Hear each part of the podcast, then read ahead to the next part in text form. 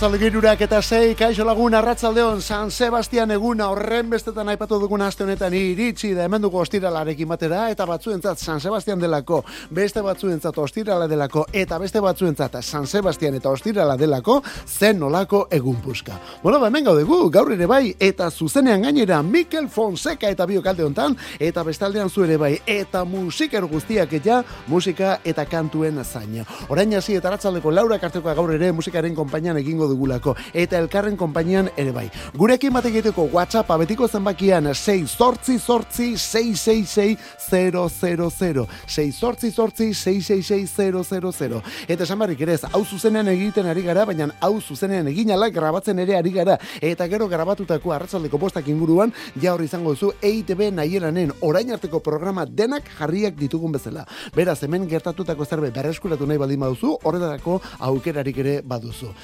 Irurak eta zazpi, lehen da biziko pausua eta begira noren eskutik gainera.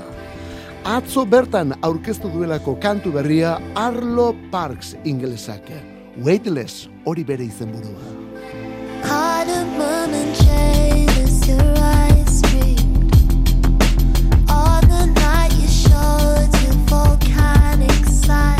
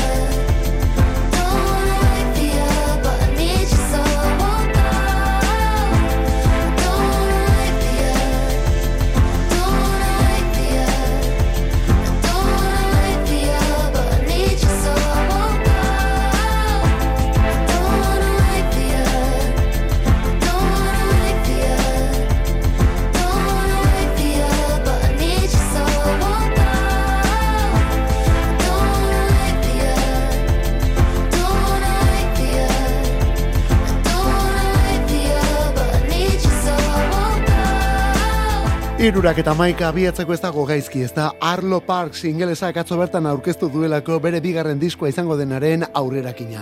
Weightless izeneko kantu bikaino, berriz ere abesti bikaino. Arlo Parks eta bere soul berria. 2000 eta hogeita batean ezagutu genuen, 2000 garren urtean Londresen jaiotako neska gazte honen izen eta musikak ere bai. Orduan ezagutu genituen, 2000 eta hogeita batean. Arlo Parks esan bezala, esan bezala izena bizenak. Eta tira, 2000 eta hogeita batekoa da Collapse in San Beans bere aurkezpena. Salmenta oso onak, kritiko beak, sariak ere bai, Mercury esaterako berea izan zen, baina batez ere artista dotore bat eta kantu zoragarriak ere bai. Ba begira, orain bigarrena datorkigu My Soft Machine izango da bere izenburua. Maiatzaren hogeita zeirako iragarri du, maiatzaren hogeita zeirako. Gonbidatu eta guzti, Phoebe Bridgersek ere hartuko duelako parte kantu horietako batzuetan. Beraz, emakumeo leku guztietan dago, eh? Phoebe Bridgers, eta kasu honetan esan bezala Arlo Parksekin batera. Abestia, aurrerakina, onako hau, honen izenburua, Weightless. Eta zergaitik ez, soul ukitu horrekin jarraitzen dugu, baina orain klasiko baten momentua, eta gainera handietan handiena. Bera da, eta James, eta James, eta I rather go blind. Something told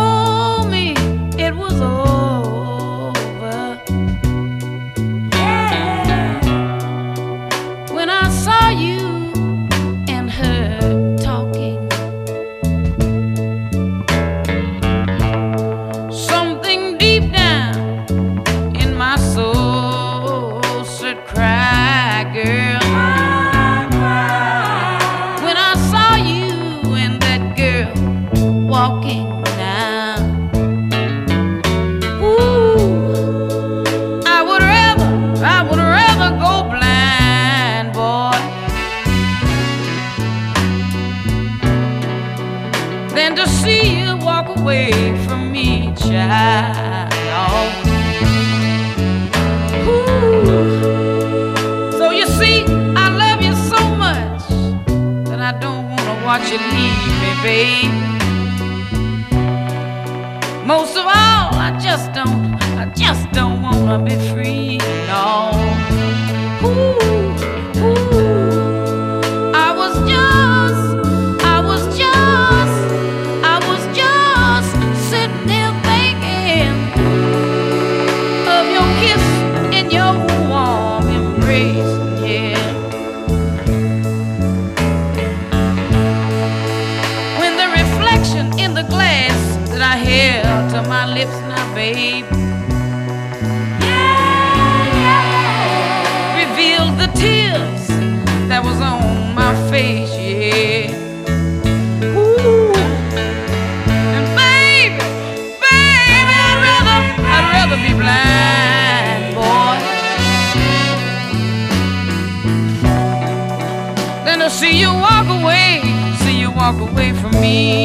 Mila beratzi eta irurogeita zortzikoa bestia da I Rather Go Blind izenekoa. Eta James, edo James eta Hawkins, hogeite emezortzian jaiotako artista Los Angeles irian, eta soul musikaren izarrik azpimarratuenetako bat gainera, baina azpimarratu, azpimarratu, eh?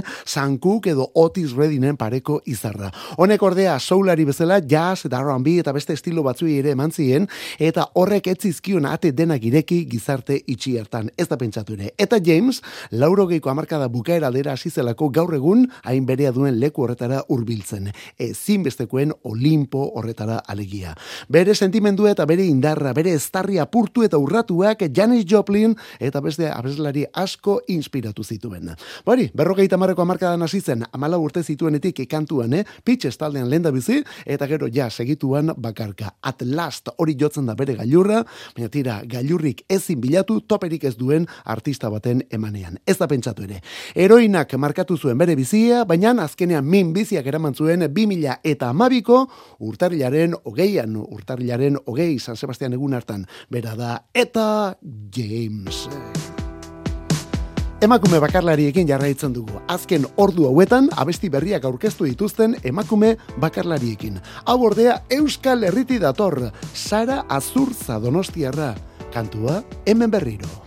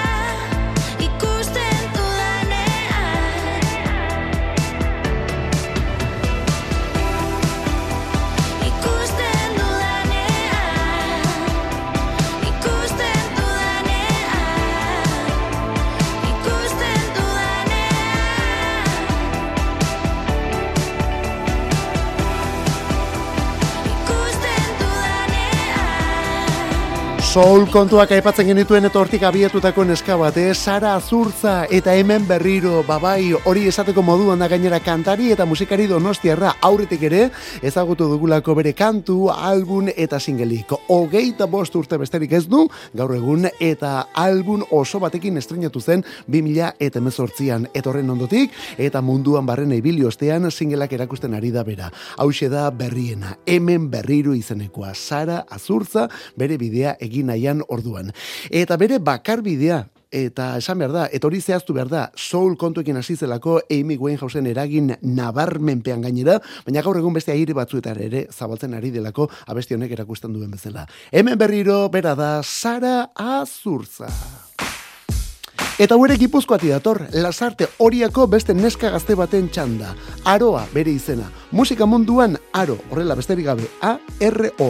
Orain hasi da bere burua ezagutara ematen, eta hau bere soinua da gainera. Hau da bere kantu berria. Honen izen burua, beti bihar. Nekatzen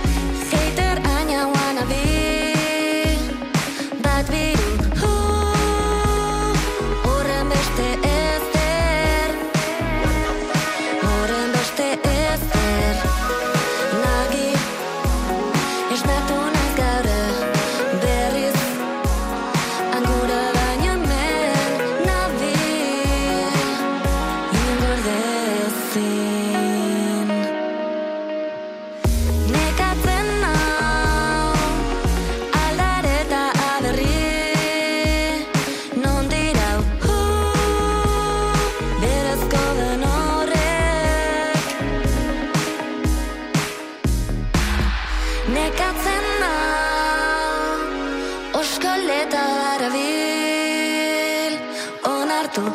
Oh.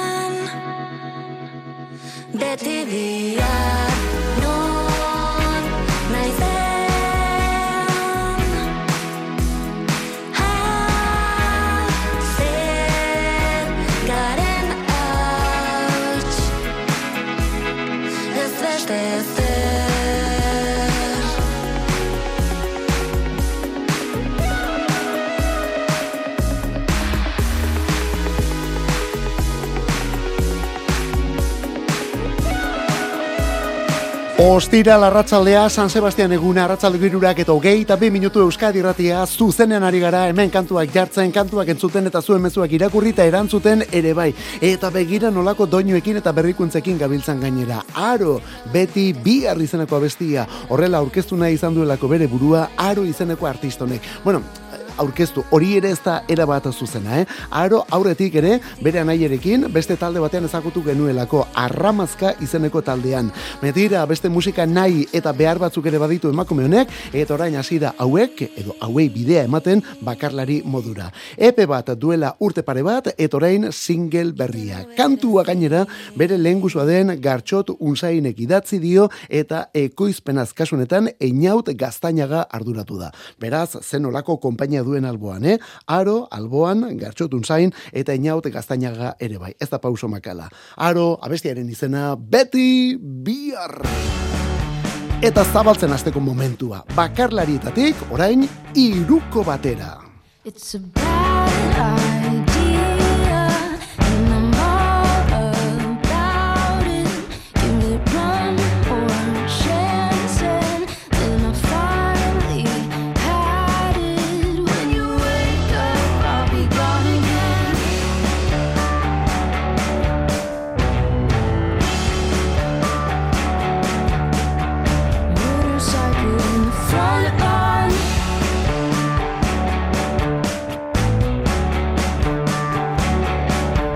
It's an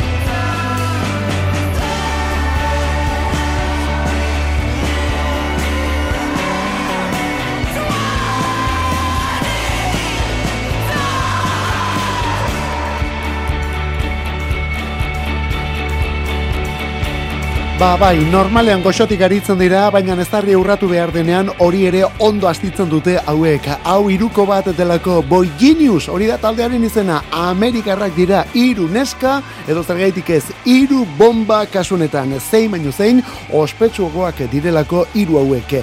Phoebe Bridges, lehen da bizi, bere alboan Julia Baker, bigarrena, eta irugarrena Lucy Dacus, zen olako irukoa pop munduko hiru izar batekin da. Bueno, momentuko hiru erreferentziren arteko ezkontza da orduan, Buginius izeneko talde hau. Hauek ere 2018an estrenatu ziren, orduan hasi zirelako, bueno, orduan aurkeztu zuten lehendabiziko kantu bilduma, baina garai hartan oraindik ere ez ziren oso ospetsuak hori bai, bost urte hauetan, koete bat espaziora bezala gora egin dute eta non jarri diren momentu honetan. Hemen berriz ere elkartuta badator hauen disko berria, emaitza luzea gainera. Martxoaren ugeita maikan, The Record diskoa kaleratuko dute, eta eren egun hiru abesti jarri dituzte mai gainean. Hiru kantu kolpe berean. Horietako bat, hogei dolarreko hau. Hogei dolar izaneko kantua. Esan bezala taldea, Boy Genius. Eta zergaitik ez, eren egun, honek bai irauli duela gure astea. The National Boskote Amerikarraren abesti berriak. Matt Berninger eta bere mutilen urrengo diskoaren aurrerakina. Izenburua Tropic Morning News. Urrezko singela da. Hemen dugu berriz ere. 2008 iruari ekiteko prest, The National. I didn't even think you were listening. I wasn't ready at all to say anything about anything interesting. The thing you have, you just don't know that you do it. You wait around in a conversation while I get in and start stumbling through it. I was so distracted then, I didn't have it straight in my head. I didn't have my face on yet, or the role or the feel of where I was going with it all. I was suffering more than I let on. Tropic morning news was on. There's nothing stopping me now from saying all the painful parts I'd lied. Got to my feet, feeling that I'd let you down. Wanted to say it slow and perfect, but it all somehow got switched around.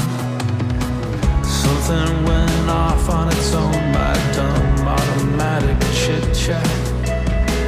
It's not what I meant to say at all. There's no way you can attach me to that. Got up to seize the day with my head in my hands, feeling strange. When all my thinking got mangled and I caught myself talking myself off the ceiling. I was suffering more than I let on. The tropic morning news was on. There's nothing stopping me now saying all the painful parts I'd lie. Oh, where are all the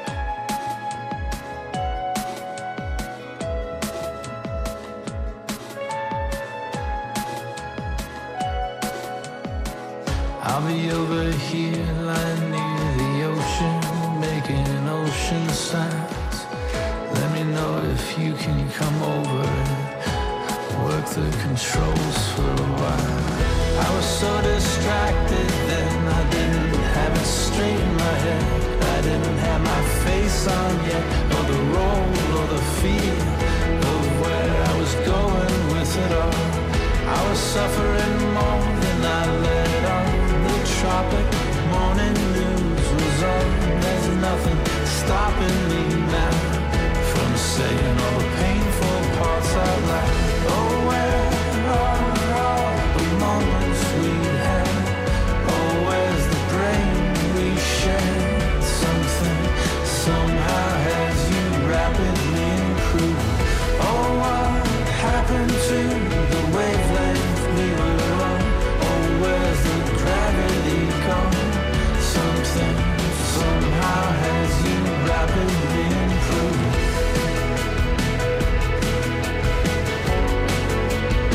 Ostira larratzaldea jaun Andreok irurak eta hogei eta maika eta gustora ez, bueno, askoz gustorako ari gara kasunetan, eh? Hau gustoko ez oso oso gustoko dugulako Barack Obama beraren talde kutxunetako bat da aidanez. The National boskotea, Matt Berninger kantaria eta Desner eta Devenford anaiak, bikiak, bi horiek bikiak atzu zan genuen bezala. Bai, lau aina anaia biki daudelako talde honetan bi Devenford eta beste bi orduan Desner. Jo, zen lioa montatzen duguna hau aurkeztu behar dugun bakoitzean. Estatu batuetan Ohioan lauro geite meretzean sortutako taldea da eta 2000 batean hasita zortzi estudio lan eta jarraitzaile andana utzi duen boskotea. Baita Euskal Herrian ere, eh? orain estudio lan berri iragarri dute apirilaren hogeita zortzirako. First two pages of Frankenstein izenekua. Frankensteinen lenda biziko bi horriak. Beti izan duelako Berninger jaunak idazle edo oso irakurle itxura. Rockero itxura baino gehiago baina tira, gero hori osatzeko hor daude Desner eta Devenford anaiak orduan. Diskoa eta bira ere bai, eta kontzertuak Europan gugandik gertuenekoak hauetxek urriaren lauan Madrilen eta gero urriaren bostean eta seian Portugalen, Porto eta Lisboa. Ai, zenbat abesti dotore utzi dituen aste honek, beste adibide bat, Noel Gallagher's High Flying Birds taldea laugarren disko iragartzeko prest, eta onelako abestiekin orain lasai, hau da Easy Now.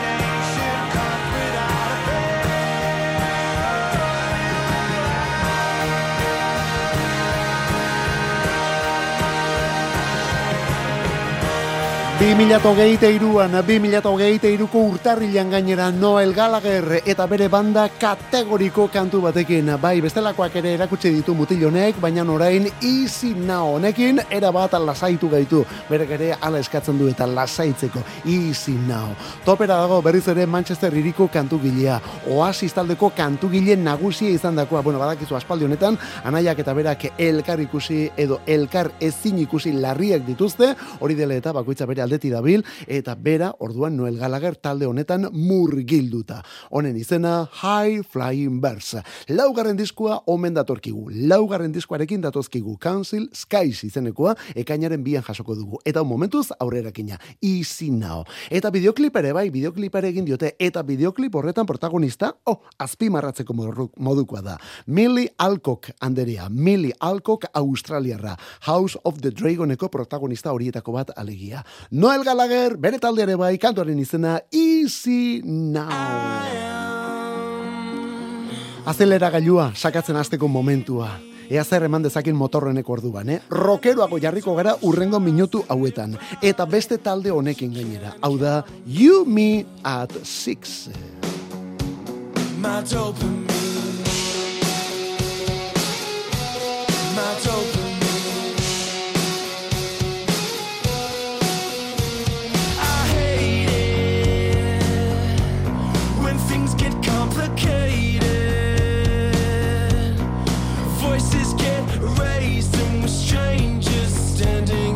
Each other's way.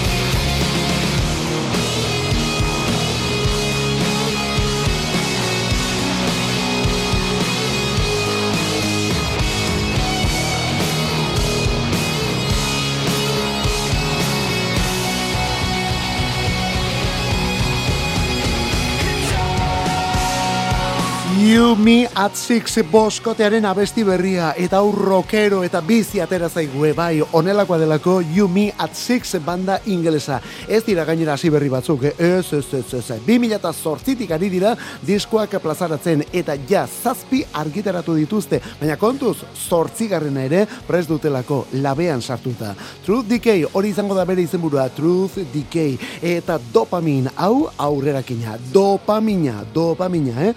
Jos Franceschi abeslariaren hitzetan gorputza ongi sentiarazten duen mugimendu kimikoa da dopamina gorputza ongi sentiarazten duen mugimendu kimikoa. Eta horretaz da abestia persona batzuk benetako dopamina direlako. Batzuen alboan dena feeling good bilakatzen delako. Guztiak bota ditu Josh Franceschi kantariak orduan. Bueno ba, horretaz You Me at Six taldea eta kantua zer esanik ez dopamine. Gaurko egunez, duela berrogei urte, mila beratzireun eta laurogeite iruko urtarrilaren hogeian plazaratu zuen Def Leppard boskote ingelesak bere irugarren estudio lana. Honen izena Pyromania.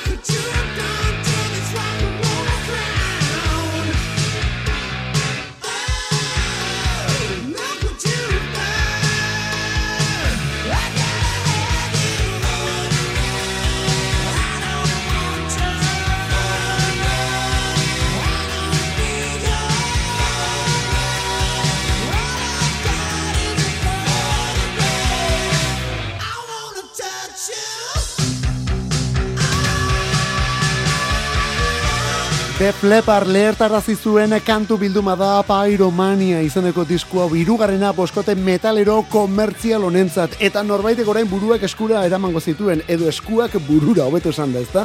Izan ere metalero eta komertziala batek baino gehiagok hitz kontrajarriak ikusten dituzte, baina ez dago horrela zertan izanik ez da pentsatu ere eta hause da horren adibiderik onena gainera. Def Leppard taldeak metal musika eraman zuelako Nora eta MTV-ra.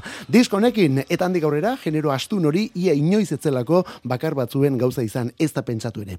Bueno, eh, agian norbaitek esango du, bueno, hori gehiegi esate ere bada. Bueno, agian bai, baina tira, Def Leppardek era bat sozializatu zuen genero benetan astuna. Ba begira, gaurko egunez hasi zen guztia, eh? gaurko egunez hasi zen guztia eta hirugarren diskonekin Pyromani izeneko kantu bildumarekin. Duela berrogei urte gainera. Rick Allen oraindik ere istripua izan gabe zegoen, istripu larriura izan gabe zegoen. Bueno, Rick Allen dakizun bezala taldeko bateria jotzailea da, istripu larri bat izan zuen eta istripu hartan besoa galdu zuen eta hala ere berak bateria jotzen jarraitzen du, bueno, ba etxe elektroniko batek bateria berezi bat prestatu ziolako. Ez hori bakarrik, Steve Clark gitarrista ere oraindik bizi zen. Def Leppard duela berrogei urte, mila beratzireun eta lauro geita iruan.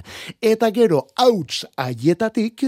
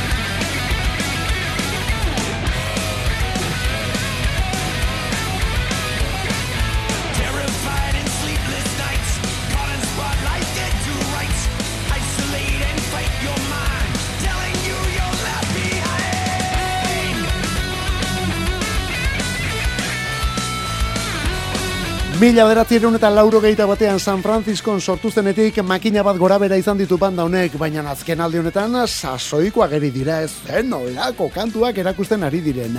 Metallica gaur bertan aurkeztu duen abesti berri honekin Screaming Suicide, bye bye bye, James Hetfield eta bere mutilak suizidio hitza kantu baten izenburuan hartuta. Tabuen kontra omendoaz kantu berri honekin. Screaming Suicide, suizidio zalapartatsua edo suizidioa deiadarka. Metallica bere amaikagarren estudio lan luzea izango dena aurre erakusten ari da eta aspaldi honetan, bueno ba, mai gainean jarri dituzten kanturik dotorenak medio gainera. Lux Aeterna duela hil pare bat, eta orain Screaming Suicide izeneko hau. Disko osoa apirilaren amalauan plazaratuko dute. Apirilaren amalauan disko osoa. 72 Seasons, hori izango da bere izenburua. Eta kontzertu bira ere bai, kontzuz, kontuz hemen kontzertu bira dukagulako. Aurten maiatzaren amazazpi eta emeretzian Parisen, aurten maiatzaren amazazpi eta emeretzian Parisen, eta 2000 eta hogeita lauko, hau da, datorren urteko, 2000 eta hogeita lauko ustailaren amabi eta amalauan Madrilen Metallica, disko eta kantu berriekin. Kantu kontari. Musikarik ez dadila falta Euskadi erratiko arratsaldeetan. Ordubeteko saioa proposatzen dizugu astelenetik ostiralera, iruretan hasi eta laurak arte. Eta gero, edozein momentutan podcastetan berreskuratzeko aukera. Kantu kontari. Euskadi erratia. Dudari gabe handienetako bat joan da erenegun.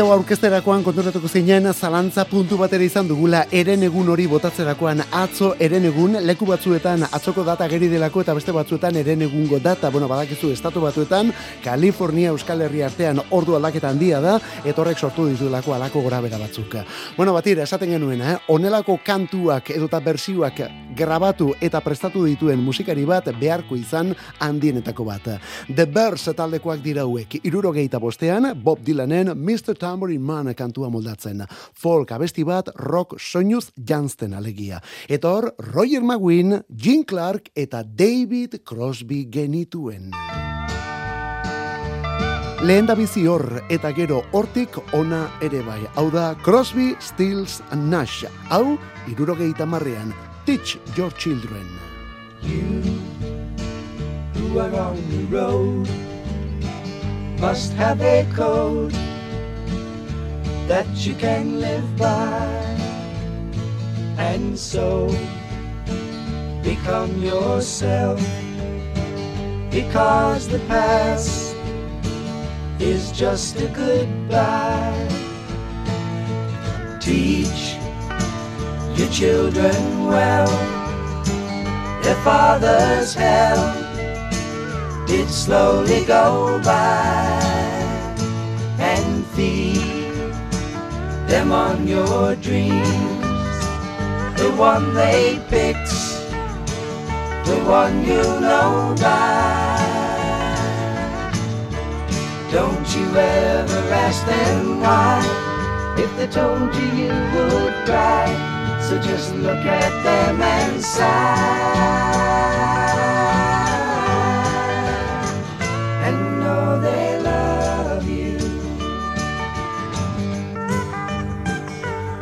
Mila bederatzireun eta irurogeita marrean Crosby, Stills eta Nash Teach Your Children kantua gure artean eganek behin baino gehiagotan moldatutako kantua. Bueno, hau eta aurretik jarri dugun The Bersen gizon musikaria ere bai, eh? Stills eta Nash eta Neil Johnekin ere bai urte batzuetan, lau horien artean estatu batuetako folk rock talderik elegante eta musikalenetako bat gidatu zuelako David Crosby. Baina tira, egoak, bueno, kasu honetan atxerik gabeko egoak handiak ziren eta joan etorriak ere handiak izan dira talde horrentzat. Bakarka egin duen guztiagatik eta laurogeiko hamarkadan Melissa Etheridge kantaria eta honen bikotekidearen eskutik lesbianismoaren alde egindakoaren gatik ere bai, berak jarri zuelako bi horiek Melissa Etheridge eta bere bikotekidea guraso izateko hazia benetan erraldoietako bat. Bera da David Crosby. Eta David Crosby, hemen mila beratzireun eta lauro geita mairuko kantu honetan Phil Collinsekin batera. Hero, eroia benetan.